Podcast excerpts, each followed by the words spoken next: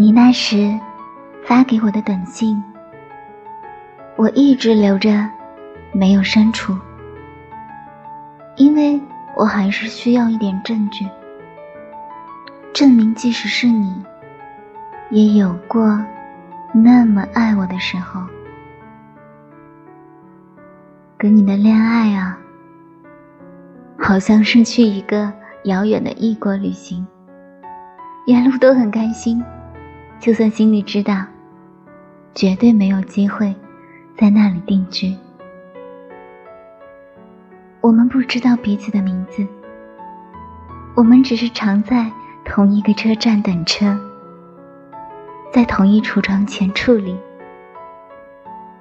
在同一个节目播出的时候发笑，同一个月亮下失眠。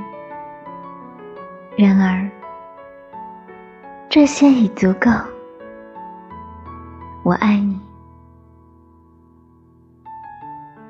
而在你根本不知道的情况下，我已经从头到尾完整的。爱过你十遍了。